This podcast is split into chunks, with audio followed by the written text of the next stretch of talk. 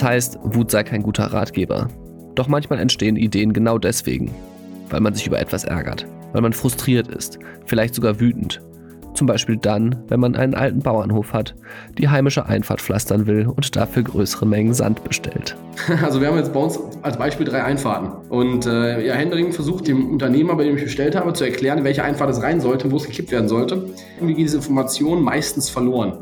Und dann äh, liegt der Sandhaufen nicht da, wo ich ihn haben wollte, nämlich in der Einfahrt, in der ich pflastern wollte, sondern eine Einfahrt weiter. Und wenn man zwei Sattel bestellt, also 50 Tonnen, muss 50 Tonnen umsetzen, dann ist das so eine Samstagsaufgabe. Und eigentlich hatte ich ja für den Samstag was anderes geplant, sondern eigentlich nur auseinanderschieben und anfangen zu pflastern. Heute im Podcast, wie ein Gründer aus Gütersloh den Markt für Sand, Kies und Schotter revolutioniert und es damit sogar in Promi-Magazine bei RTL schafft. Gründerzeit, der Starter-Podcast der Rheinischen Post mit Florian Rinke und dem Gründer von Schüttflix, Christian Hülsewig.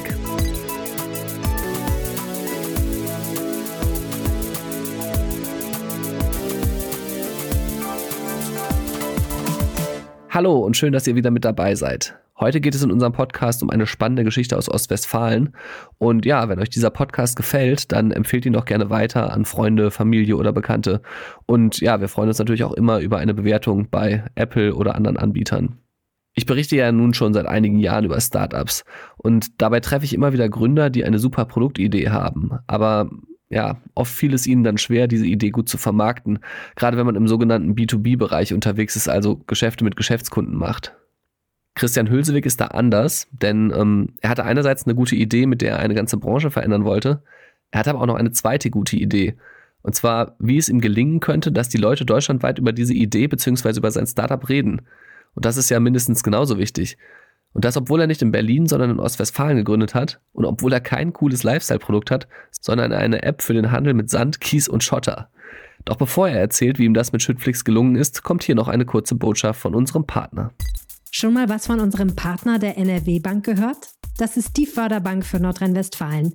Sie sorgt dafür, dass keine gute Gründeridee in NRW an der Finanzierung scheitert. Als Gründer sorgst du für Wachstum und für Arbeitsplätze. Und genau das unterstützt die NRW Bank. Mit wenig oder mit ganz viel Geld. So wie du es brauchst. Mehr erfährst du unter nrwbank.de.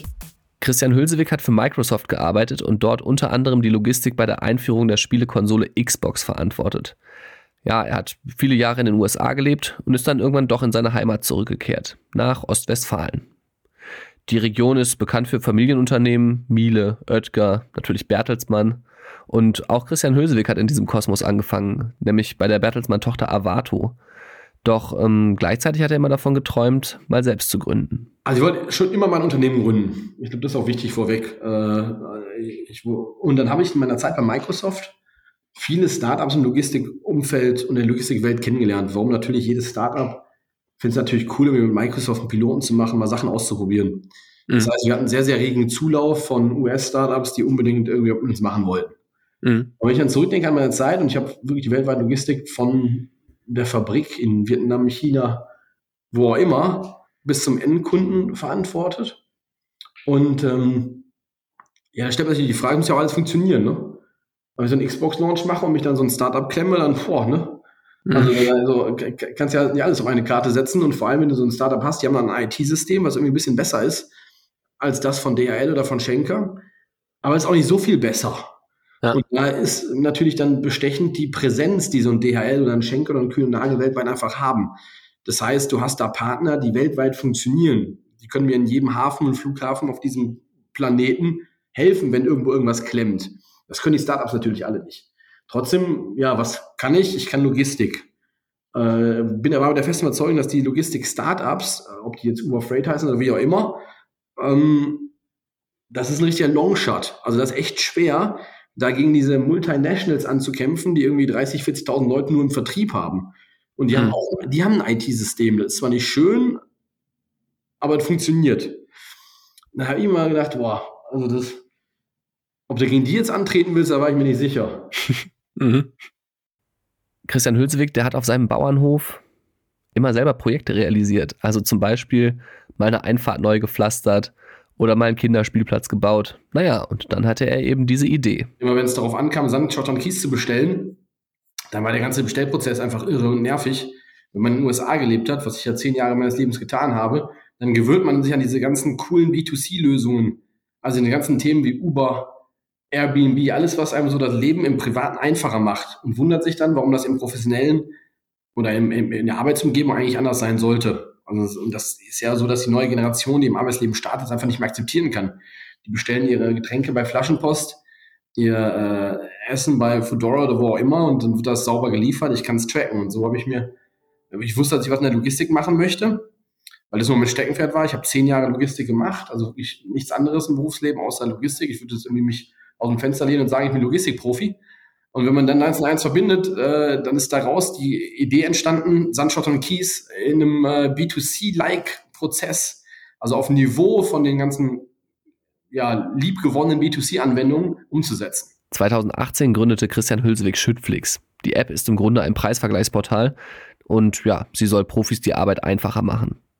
Denn bislang laufen Bestellungen in der Baubranche immer noch ziemlich analog ab. Das heißt, ja, wer Sand, Schotter oder Kies haben will, der ruft bei einem Händler an und ja, der hat zwar im Zweifel nicht mal eigene Lastwagen, aber der kennt eben die Preise der Rohstoffe und vermittelt die Ware dann. Und irgendwann kommt dann eben der Lastwagen vorbei und lädt tonnenweise Schotter auf der Baustelle ab. Man muss sagen, dass sich die Abwicklung eigentlich seit Jahrzehnten kaum geändert hat. Das heißt, vieles läuft per Telefon ab, per Fax, mit Lieferscheinen aus Papier. Ganz anders eben, als man es aus dem privaten Bereich gewohnt ist, wo man ja Pakete heute quasi live verfolgen kann. Also wenn ich jetzt an, wenn ich an meine Microsoft-Zeit zurückdenke, ja. von, von DHL habe ich den ganzen Tag Nachrichten bekommen. Also Systemnachrichten, ne? Wie viele haben jetzt irgendwie das, die, die Connection im Flughafen verpasst als Beispiel? Wie Pakete liegen da jetzt noch? Dann konnte ich proaktiv Kunden informieren, dass es einen Tag länger dauert als Beispiel. Oder ähm, ich wusste, wie viel Prozent meiner Lieferung heute ausgeliefert ist oder wie viel, wie viel ging wieder zurück, weil der Kunde nicht zu Hause war. Diese ganzen Informationen, die habe ich ja in der normalen Logistik, bei Amazon, bei welchem Online-Shop auch immer, wird das ja alles heute systemisch den ganzen Tag hin und her gespielt, um einfach up-to-date zu sein und eine coole Customer Experience zu bauen. Dass ich nicht im, im, äh, irgendwie auf ein Paket warte und weiß nicht, wann es denn mal auftaucht.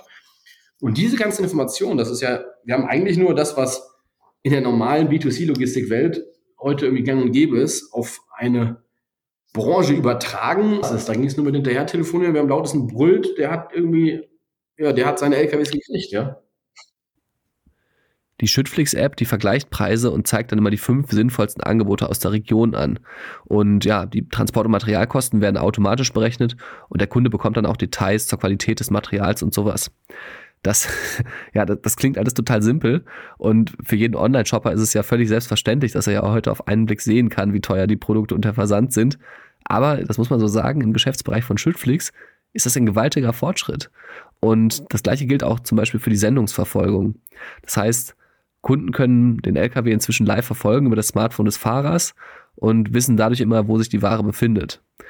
Und Tja, auch das ist im Privatleben, ist es eigentlich schon selbstverständlich, aber Christian Hülsewig ist halt eben überzeugt, dass sich der Komfort des Privatlebens auch in den nächsten Jahren immer mehr im Geschäftsbereich durchsetzen wird, weil es einfach von den Nutzern die, die erwartet 2020er wird. sind eigentlich, das ist die Dekade, die Dekade der B2B-Startups.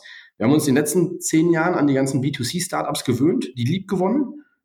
Und weil wir die zu Hause so lieb gewonnen haben, versteht die Welt einfach nicht mehr, also das ist meine These, ähm, dass es im Büro, an, im Büro anders sein soll oder auf der Baustelle. Und deswegen glaube ich, wird es ganz, ganz viele Felder geben, wo diese ganzen Prozesse halt noch antiquiert und analog sind und die werden alle ins digitale Zeitalter gehoben. Im Privaten ist mobile.de, Uber, also alles nicht mehr wegzudenken. Ne? Aber im Business-to-Business-Kontext gibt es halt wenige Plattformen, die sich heute schon etabliert haben. Und da haben wir uns eine spezifische ausgesucht und das ist Sandstadt und Kies. Und ich möchte nur Leute ermuntern, ja, wenn man weitere Branchen und, und äh, Nischen in Anführungsstrichen, das sind ja dann doch immer mehrere Milliarden Märkte, ähm, oder, oder zweistelligen Milliardenbereich in unserem Fall sogar, ja, zu ermuntern, sich dann auf solche Dinge zu stürzen, zu sagen, das kann ich besser. Ähm, und bei uns, ich vergleiche es immer gerne, ganz gerne und sage, unser Business, also Landschaft am Kies, die Lieferung hat sich eigentlich seit der Erfindung des Lieferscheins, also seitdem es irgendwie einen Stift und Papier gibt und einen Zettel, auf den ich schreiben kann, nicht mehr groß verändert. Ja, klar gab es einen Fax und danach gab es eine E-Mail, e aber trotzdem hat sich der Prozess nicht geändert, beziehungsweise die Technologie, die man da dafür adaptiert und die Interaktion und ähm, und die Transparenz, die wir jetzt schaffen, ist auf einem ganz, ganz anderen Niveau als die vorher singulär miteinander ausgetauschten Nachrichten. Ne? Im Grunde hat Christian Hülsewig die Technologie in die App eingebaut, die er sich als Kunde selbst gewünscht hätte. Ich kann auf der Google Maps Karte kann ich den Standort markieren. Also wenn ich jetzt sage, da soll links oder rechts vom Haus gekippt werden, dann kann ich das markieren. Das ist ein Feature, was cool ist und, und äh, wirklich lieb gewonnen wurde von unseren Kunden und auch von den Fahrern. Also auch der, der Spediteur und der Lkw-Fahrer finden da sensationell, jetzt endlich mal präzise Informationen zu haben. Weil kein Lkw-Fahrer kippt ja gerne oder von alleine oder aus Frack falsch. Das ist ja nur, weil die Informationen fehlen, weil in dem Moment vielleicht keiner erreicht, um herauszufinden, wo er den kippen soll. Und im Zweifel kann man die dem Fahrer eben auch selbst übermitteln. Im Neubaugebiet ist Google Maps auch nicht immer up to date. Das letzte, was die Menschheit ans Haus anbringt, ist ja die Hausnummer. Ja. Das heißt, es kommt der LKW-Fahrer mit seinem Sattelauflieger, 40 Tonnen da in so ein Neubaugebiet gefahren, ist eh alles total eng. Weiß auch nicht, ob er jemals wieder rauskommt im Leben oder zumindest äh, im Ganzen und findet die Hausnummer nicht, ist ja klar.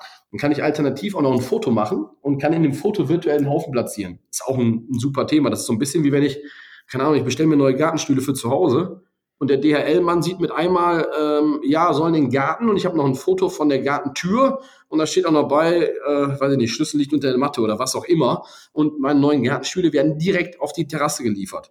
Das mhm. ist so ein bisschen auf dem Niveau, auf dem wir uns jetzt bewegen, aus Sicht des Kunden. Das klingt erstmal alles total nachvollziehbar. Dennoch fragt man sich ja, wie das alles in der Branche ankommt. Denn der Markt wird ja nicht größer, nur weil Schüttflix mitmischt. Das heißt, irgendjemand muss verlieren. Nee, eigentlich nicht. Also das ist ja, ich sag mal, alle, die wertschöpfend tätig sind, ähm, sind die und wertschöpfend tätig sind dann die Sandgruben, Kieswerk und Schotterwerkbetreiber. Ähm, die, die gewinnen eigentlich, weil wir Prozesse vereinfachen und Transparenz schaffen und denen als Beispiel Kunden generieren, die sie sonst vielleicht gar nicht auf dem Schirm gehabt hätten. Ähm, und bei den Lkw-Fahrern und Spediteuren ist das Gleiche. Ähm, we wem wir heute das Geschäft schwer machen, ist, es gibt im Schüttgutbereich hier und da so Mittelsmänner. Die haben weder ein LKW noch eine Sandgrube oder eine Kiesgrube, die haben einfach zwei ja. Telefone. Und ein Faxgerät. Und die betreiben so richtig Handel. Die wissen halt, wo was gekauft werden kann und vielleicht ein bisschen bessere Konditionen beim Werk. Denen machen wir das Leben natürlich schwer, das stimmt. Aber ich finde, dieses äh, Modell des Handels mit zwei Telefonen ist auch irgendwie antiquiert. Also irgendwie, wenn ich, das ist ja keine wertschöpfende Tätigkeit in dem Sinne.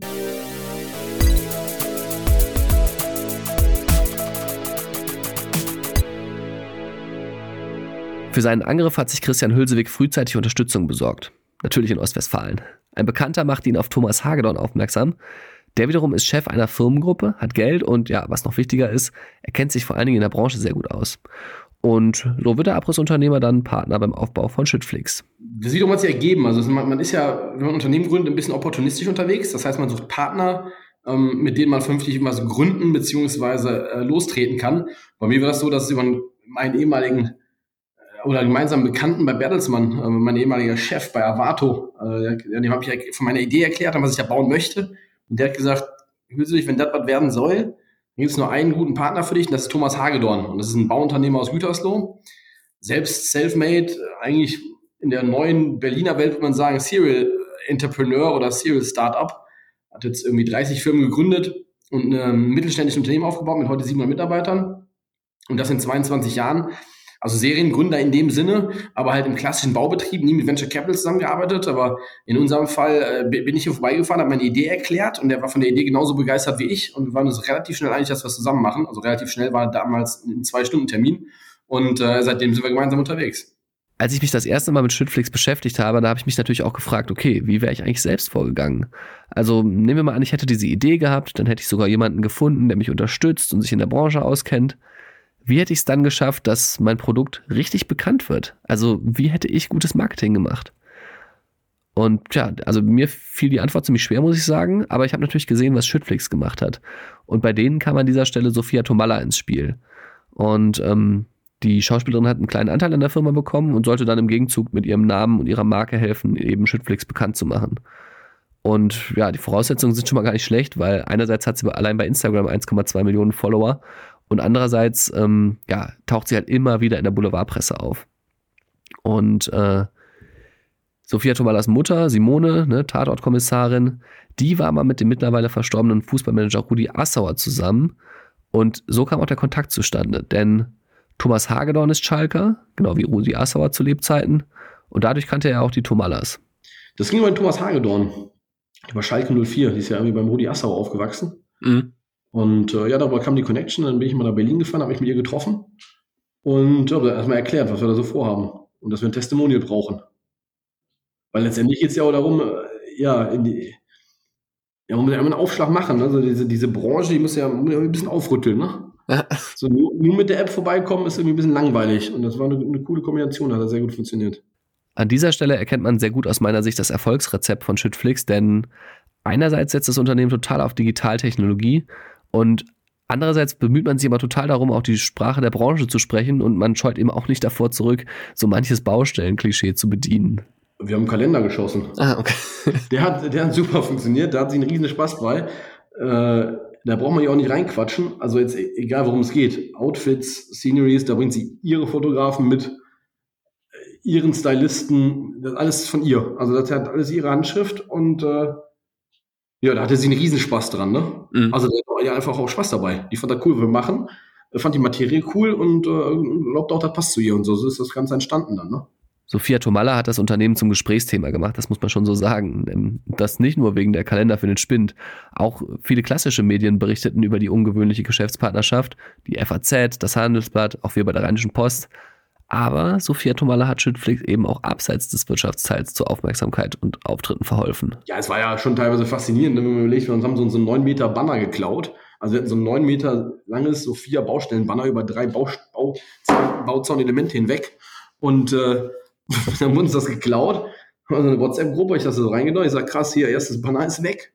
Und wir, abends stand dann irgendwie RTL in Erfstadt in der Fußgängerzone und hat so getan, als wenn sie dieses Banner suchen.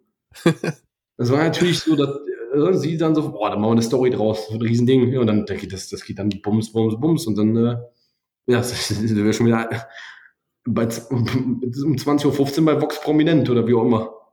Und ist das Banner wieder aufgetaucht? Nee. Kann RTL ja nochmal eine Fortsetzung dann am besten machen. das wollten wir machen. Vielleicht können wir irgendwann bei Aktenzeichen XY nochmal auftreten damit. Das Marketing hat funktioniert. Aber Christian Hülsewig, der denkt bereits weiter. Schüttflix soll nicht nur durch solche Aktionen immer wieder auffallen. Er will sich tiefer in die Szene einnisten. Und dann kommt die große Herausforderung von jedem Technologieprodukt. Und das ist das Thema Technology Adaption. Äh, das, also die Herausforderung, ähm, das Leben beziehungsweise die Art und Weise, wie ich arbeite, zu adaptieren. Das ist so ein bisschen, ich vergleiche es immer gerne gern mit Netflix. Also wenn ich einem Net, also wenn die Welt Netflix erklärt bekommt, dann sagt die Welt, ja, das ist ja total sinnvoll. Alles on demand, meine neuesten Filme, ich kann sie dann gucken, wann ich möchte und nicht, wann sie im Fernsehen kommen. Also irgendwie jeder sagt, boah, das ist ja cool, wenn es das gäbe. Oder vor zehn Jahren oder vor 20 Jahren haben wir gesagt, boah, wenn es das gäbe, wäre sensationell. So, heute gibt es das. Trotzdem sind wir natürlich als Menschen so, solche Gewohnheitstiere, dass wenn wir den Fernseher anmachen, setzen wir erstmal durch die normalen zehn Kanäle, durch die wir immer geguckt haben. Mhm. Und nur wenn wir da nichts finden, gucken wir mal, ob bei Netflix was läuft. Mhm. Oder ob wir da irgendwas gucken möchten. Und das ist so ein bisschen die, die einzige Herausforderung, die sich uns stellt, ist genau, also eigentlich zwei Herausforderungen. Das eine Herausforderung, dass wir dieses Thema Technology Adaption halt hinkriegen müssen. Das heißt, der Mensch muss, äh, oder die, die, der, das Gewohnheitstier muss sich so anpassen, dass er sagt, ich klick, gehe, ich mir den Fernseher mache, gucke ich sofort in Netflix und die normalen zehn Kanäle gar nicht mehr. Da hat jetzt bei Netflix der rote Knopf auf der Fernbedienung unglaublich geholfen. Also die neuen Fernseher haben heute so einen roten Netflix-Knopf drauf. Da klicke ich drauf und bin sofort drin. Das hilft total. Den roten Schüttflix-Knopf gibt es noch nicht im Bagger, noch nicht. Also ich sage heute noch nicht, weil wir in Gesprächen sind. Aber das ist eigentlich genau das, was wir brauchen, damit wir einfach präsenter sind auf der Baustelle. Also Sie wollen wirklich einen Schüttflix-Knopf in den Bagger bauen, oder? Also wie? Es sind ja Terminals im Bagger und es geht jetzt, gibt es jetzt die Überlegung, dass wir Schüttflix in die Terminals im Bagger, das muss man sich vorstellen, wie so ein Bediener-Terminal, wie ich es im Auto auch habe. Mhm. Also im Navigationssystem dann da eigentlich eine, die Schrift-Applikation mit draufzupacken, dass der Baggerfahrer sieht, wo die LKWs sind, wie die beladen sind und so weiter. Dass er nicht mehr sein Smartphone dafür nutzen muss. Das wird natürlich Technology Adaption treiben und uns nach vorne bringen. Und das zweite ist eigentlich dann, zweite Herausforderung ist das Vertrauen. Ne? Also wenn ich jetzt, wenn ich das Vertrauen habe, also gerade im B2B-Bereich, wenn einer sagt, ich brauche morgen, weiß ich nicht, 100 LKWs voll Schotter, also das in der Dimension arbeiten wir, braucht mal 100 LKWs oder auch mal 200 LKWs am Tag auf eine Baustelle zu liefern, das Vertrauen zu haben, dass die Jungs mit der App das auch hinkriegen, weil wir bündeln heute die Transportkapazität und die Power von 1500 Spediteuren. Mhm. Die haben alle im Schnitt irgendwie 8 LKWs. 12.000 oder über 12.000 LKWs, auf die wir heute zurückgreifen, virtuell. Das heißt, wir haben, ich würde sagen, dass ja, nicht das Hundertfache, aber das, ja, wahrscheinlich das Hundertfache an Power zu den heute großen Spediteuren, lokalen Spediteuren. Die Herausforderung ist dann immer bei den Bauleitern, ähm, kriegen die es denn hin? Und das ist halt anders, wenn ich nicht im Gespräch bin. Ne? Also wenn ich natürlich jemanden anrufe, den Kollegen, bei dem ich seit 20 Jahren bestelle und der sagt mir, ich brauche morgen 100 LKWs, der sagt, boah, ich, ich, ich schaffe 25. Dann bin ich mir aber relativ sicher, ich 25 kriege. Und das Vertrauen, dass man in dieser Dimension im B2B-Bereich, ne, das, dass die Jungs mit der App oder die App, das System, das mir erstmal kein Feedback gibt, sondern bei uns gibt es einfach nur, ja, haben wir verstanden, machen wir.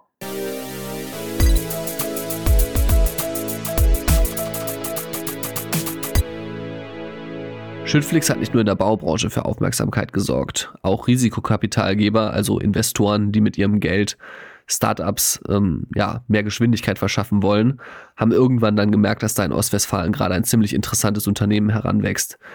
Als erstes beteiligte sich Speed Invest und später dann auch HV Capital, also beides sehr bekannte Namen in der Szene. Man muss in gewisser Weise auch mal Märkte kaufen. Hm. Es geht ja darum, dann die Geschwindigkeit aufzunehmen. Wir hätten das jetzt, man kann das ja mal in zwei Ebenen fahren. Man kann hingehen und man kann sagen, ich möchte organisch wachsen, ich nehme die Zeit und baue das organisch auf. Oder man kann einfach das Risikokapital nehmen und durchdonnern. Und wenn es jetzt zwei Player geben sollte, also es gibt heute kein zweites Shipflix und es gibt heute keinen zweiten, der wie uns kopiert oder versucht nachzuahmen, aber wenn es ihn geben würde und wir wären Wagniskapital finanziert und derjenige nicht oder andersrum, wäre das ja irgendwie ein unfaires Spiel. Mhm. Und ich habe irgendwie keine Lust an unfairen Spielen teilzunehmen. Zumindest nicht in der, in der Rolle des Unterlegenen. Genau. Logistik ist für Risikokapitalgeber ein Riesenthema. In den vergangenen Jahren, da sind Millionen, wenn nicht gar Milliarden in Startups geflossen, die in genau diesem Bereich unterwegs sind. Sand, Kies und Schotter ist vielleicht jetzt nicht besonders sexy, aber allein die Marktgröße wirkt eben auf die Geldgeber schon sehr anziehend. Also es gibt in Deutschland 150.000 Sandschotter und Kieslaster. 150.000. Im Vergleich dazu gibt es 94.000 Taxis und Funkmietwagen. Also ich vergleiche es mal ganz gerne, bei Uber sind 94.000 Taxis mit 200, sagen wir im Schnitt 200 bis 250 Euro am Tag Umsatz.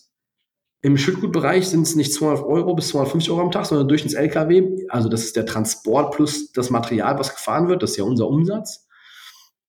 1500 Euro am Tag. Das heißt, ich habe anderthalb Mal so viele Fahrzeuge im Markt und sechsmal so viel Umsatz. Aber haben Sie dann keine Angst davor, dass es nach Uber Taxi, Uber Eats auch irgendwann Uber Schüttgut gibt? Ja, die haben ja gerade Uber Freight Geschäft in Europa einen Sender verkauft. Mhm. Also die sind ja auch mit sich selbst, also die sind ja mit sich selbst und der, äh, dem Kampf gegen die Taxi-Lobby so beschäftigt. Ich, ja, also sehe ich erstmal entspannt. Also die, je größer die Plattform, je attraktiver wird sie. Je mehr Netzwerkeffekte habe ich. Das ist ja so, wenn ich jetzt gegen Uber antreten wollen würde mit einer Taxi-Plattform und Uber hat, äh, wenn ich in Manhattan stehe, hat im, im Umkreis von gefühlt 13 Meter ist immer ein Uber. Mhm. So, jetzt, wenn irgendeiner kommt und versucht, da was cooler zu machen oder irgendwie versucht nur auf Augenhöhe mit denen zu spielen, hat aber irgendwie nur nicht 6000, sondern nur 60 Taxis in Manhattan gerade verfügbar. Ja, dann, wie will der das denn machen? Mhm. Das ist ein unendlicher The Winner Takes It All Market. Das Risikokapital hat Schüttflix verändert. Alles hat sich irgendwie nochmal beschleunigt. Inzwischen gibt es einen zweiten Standort in Köln, das Team wird immer größer und ja, neben dem Markt in Deutschland schaut man sich natürlich auch schon andere Regionen an. Denn das muss man vielleicht wissen, es gibt Regionen in Europa, die Schotter importieren müssen. Die Niederlande zum Beispiel. Schotter gibt es in, ja, in Bergen und Berge gibt es eben in den Niederlanden nicht so viel, um es mal so ein bisschen vereinfacht darzustellen. Und andere Regionen wiederum haben riesige Mengen Schotter, also zum Beispiel Skandinavien. Und diese regionalen Unterschiede, die gibt es selbst in Deutschland. Also zum Beispiel ähm, nördlich von Osnabrück gibt es in Deutschland keine Steinbrüche mehr. Das heißt, selbst dort werden Regionen aus Skandinavien beliefert. Und das muss man alles wissen, um zu verstehen, welches Potenzial es für Schüttflix gibt, wenn man die europäische Sicht sozusagen hat oder auf diesen europäischen Markt blickt. Momentan ist es alles noch ein bisschen äh, ja, kleiner. Ne? Schüttflix fokussiert sich auf Deutschland und auch das Portfolio ist relativ überschaubar. Das heißt, es gibt so 60 bis 80 Artikel mit regionalen Unterschieden. Also in der einen Region gibt es Basaltgesteine, da Lavagesteine. Und für den Bau spielt das in der Regel aber keine große Rolle. Ja, Autobahn ist dann egal, ob die auf einem 045er Lavaschotterbett liegt oder 045er Basaltschotterbett, ja. Aber wäre es nicht auch denkbar, dass Schüttflix neben Sand, Kies und Schotter auch andere Baumaterialien liefert? Also ja, Beton oder Klinkersteine, Stahlträger, da sind die Möglichkeiten ja vielfältig. Das heißt, wenn es Schüttflix tatsächlich gelingen sollte, dieser Netflix-Knopf im Bagger zu werden, dann wären die Möglichkeiten gigantisch, oder? Absolut, liegt auch total nahe. Ähm, das Thema ist aber, man darf sich ja nicht verzetteln. Ich finde, so ein Online-Shop lebt auch immer davon, dass der, das Produktportfolio überschaubar bleiben muss. Mhm. Also es muss vor allem für den User einfach, einfach bleiben. Und äh, es muss auch erstmal ein einfaches Produkt sein, um eine Marke aufzubauen und ein so ein Customer Trust. Also dass der Kunde einfach ein Fan der Lösung und ein Fan des Shops wird. Und äh, das ist, glaube ich, mit Sandstoff und Kies relativ einfach. Ich glaube, das ist mit den anderen Baustoffen wahnsinnig kompliziert. Also es gibt ja Millionen von Artikeln im Hochbaubereich. Mhm. Also wenn ich mal an die Steine denke oder an die Isolierungen und das ist ja irre, wie das miteinander knappen muss und passen muss. Und dann gibt es um die Verfügbarkeit. Und äh, was ist jetzt wo wie verfügbar? Ähm, das ist ja bei Sand relativ einfach. In der Sandgrube ist die Verfügbarkeit erstmal relativ klar. Ne? Also normal wissen wir Jahre vorher, dass in der Sand ausgeht. Mhm. Und das ist natürlich beim normalen Baustoffhandel, also wenn ich jetzt, weiß ich nicht, nicht Sandstoff und Kies, sondern ja, Kalksandsteine fahren würde, wäre das irgendwie anders. Das heißt, ich müsste dann wirklich auch das Inventory Management der, ähm, der Händler übernehmen. Und ich vergleiche es immer gerne mit, mit Amazon. Also Jeff Bezos ist ja bekannt als jemand, der irgendwie ein erfolgreiches Unternehmen aufgebaut hat. Und der hat auch mit einem ganz, ganz einfachen Produktportfolio angefangen. Wesentlich mehr mhm. Netflix, aber er hat angefangen mit CDs, DVDs und Büchern. Mhm. Wenn man aus der Logistikwelt kommt wie ich, dann weiß man, das ist total easy, das Zeug. Warum? Weil das lässt sich einfach verpacken. Ich brauche irgendwie drei verschiedene Kartongrößen und nicht 300 Größen. Ähm, die Retourenraten basierend auf, ja, dass irgendwie was auf dem Weg zum Kunden kaputt geht, ist irgendwie sehr gering, weil so ein Buch, das kann der DHL-Fahrer auch in seinen Bulli da hinten rein donnern, hin in die letzte Ecke werfen, das geht nicht kaputt. Bei der DVD und der CD ist das ähnlich.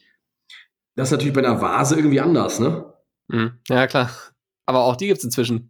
Ja, absolut, absolut. Aber womit hat er angefangen? Er hat angefangen mit den einfachen Dingen des Lebens und hat daraus ein, ja, eine riesen Customer Success Story gebaut. Also man war, der Kunde hat sich daran gewöhnt, bei Amazon, ich bestelle, das Zeug kommt immer ganz an, das kommt schnell an, ist verfügbar äh, und ja, ist ordentlich verpackt mit allem, was dazugehört. Und dann hat der sukzessive, als er angefangen hat, dann sein Portfolio erweitert. Das hat aber auch Jahre gedauert. Ja?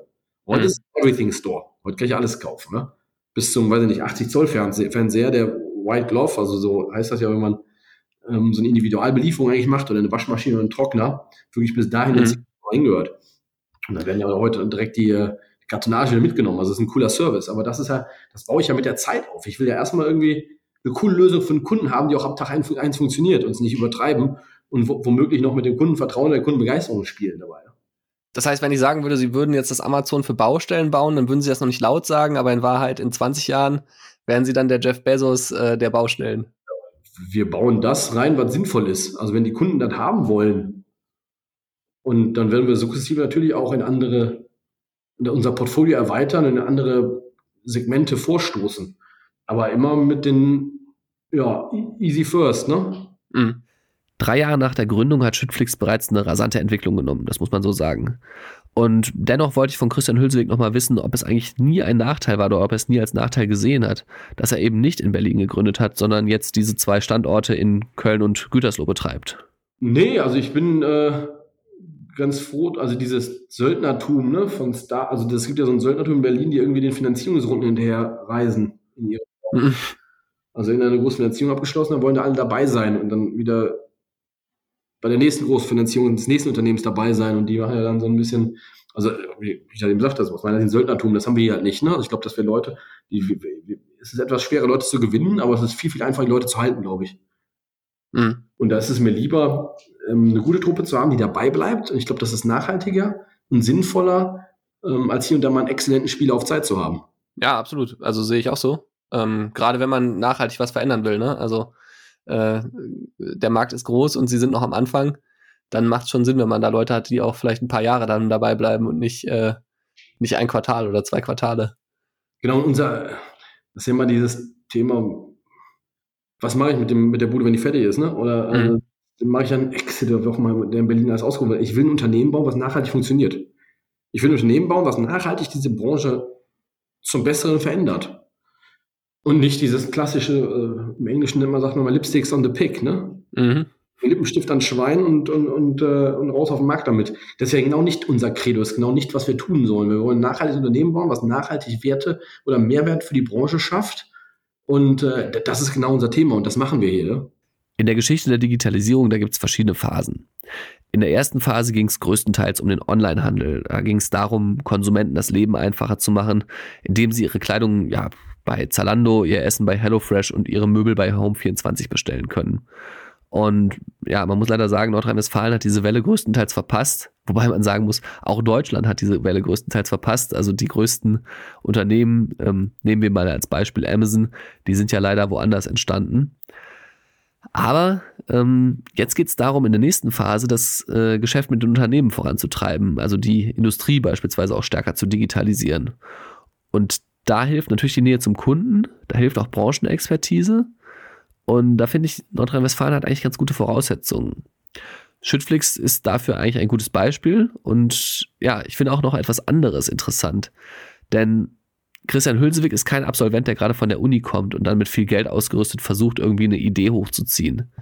Er hat schon vor seiner Karriere mit Schüttflix, hat er schon Erfahrungen gesammelt im Beruf. Ich glaube, es ist ein riesen Vorteil ist, wenn man die Jugendforsch betreibt. Also wer die, die, die Failure Rate der Startups, also die, die überhaupt nie eine Finanzierungsrunde kriegen, die ist ja irre. Ja. Äh, also klar, das trennt sich immer die Spreu vom Weizen. Ähm, da hat man natürlich als Familienvater mehr Druck, ne, dass es auch funktioniert. Ja, klar. eine ja. gute Idee ist eine gute Idee. Ähm, und dann umsetzungsstark muss man natürlich sein. Und ich glaube, im B2B-Umfeld wird sich ja auch die nächsten Jahre herauskristallisieren, dass da doch mehr Profis unterwegs sind. Mhm. So ein B2C-Startup, ne, da reicht es ja schon, wenn ich irgendwie selber da, das irgendwie cool finde und den Mehrwert erkenne und mit irgendwie 15 Freunden das durchpaldövert habe. Ne? Ja. Das reicht ja manchmal so als MVP oder ja, als Proof, dass ich sage jetzt, du jetzt Vollgas nach vorne. In einem B2B-Environment, wo die Prozesse funktionieren müssen, Systemintegrationen laufen, wo richtig Kohle durchgebucht wird, ich glaube, das ist gar nicht so verkehrt, wenn man ein bisschen Berufserfahrung hat. Ähm, erstens. Zweitens ist natürlich auch so, wenn man, also ich habe auch Glück gehabt, ne? Also bei Microsoft war die, die Hälfte meines Gehaltes war in Aktien. Mm. Okay. So, jetzt, die erste habe ich gekriegt, da war die Aktie bei, bei 40 Dollar, jetzt steht sie bei 240. Ja. Das hilft natürlich ja. auch, wenn man so ein bisschen unabhängiger da ist und äh, das macht es natürlich auch leichter. Ne? Also ich will jetzt nicht irgendeinem Familienvater raten, alles auf eine Karte zu setzen und jetzt auf Biegen und Brechen Unternehmen zu gründen. Also da sollte man schon irgendwie reif, reichlich überlegt reingehen. Aber von heute auf morgen passiert das nicht, ne? Bislang ging der Plan von Christian Hülswig auf. Aber man muss auch sagen, das Tempo, das ist halt so hoch, dass manchmal auch kaum Zeit bleibt, die Dinge wirklich zu genießen. Und das ist schon krass, ne? Es ist erst drei Jahre her, dass ein kleiner Gartenlandschaftsbauer die erste Bestellung bei Schüttflix aufgab. Also Christian Hülswig hat mir mal erzählt, dass es irgendwie 25 Tonnen Recycling-Schotter waren, die mit einer Körnung von 0 bis 45 Millimeter bestellt wurden. Und dieses Foto der Lieferung, das hängt wohl heute noch im Schüttflix-Büro in Gütersloh. Ja, die erste Lieferung ist natürlich eine Sensation. Wir haben ja früher, also wenn ich überlege, die erste Lieferung war ein Highlight, die hundertste Lieferung war die Highlight, die tausendste war ein Highlight, jetzt haben wir die Hauptkoste gefahren. Also das ist ja, wenn man so ein Unternehmen aufbaut, man springt ja von Highlight zu Highlight. Mhm. Aber das Highlight von vor drei Monaten ist heute kein Highlight mehr. Mhm. Wahnsinniges Wachstum hat. Also wenn ich bedenke, dass ich am 4. Januar haben wir zwölf neue Mitarbeiter begrüßt. Vor einem Jahr waren wir noch zwölf Mitarbeiter, also die ganze Firma. ich will nicht sagen Sensationstourismus, aber es ist ja nun, man springt ja irgendwie von Highlight zu Highlight. Ja, und das ist das, was, was das größte Highlight für mich insgesamt ist einfach, dass wir etwas gebaut haben, wofür sich Kunden und User gleichermaßen begeistern. Ja, das war's für diese Woche mit unserem Gründerzeit-Podcast. Erstmal vielen Dank fürs Zuhören. Die wichtigsten News aus der NRW-Startup-Szene, die gibt's auch jede Woche in unserem Gründerzeit-Newsletter. Den Link dazu packe ich euch nochmal in die Show Notes. Mehr spannende Gründergeschichten zum Hören gibt's hier im Podcast. Nächste Woche dann wieder. Da erzählt uns Thomas Jatzombeck, wie er vom Düsseldorfer Lokalpolitiker zum wichtigsten Startup-Politiker Deutschlands wurde. Macht's gut!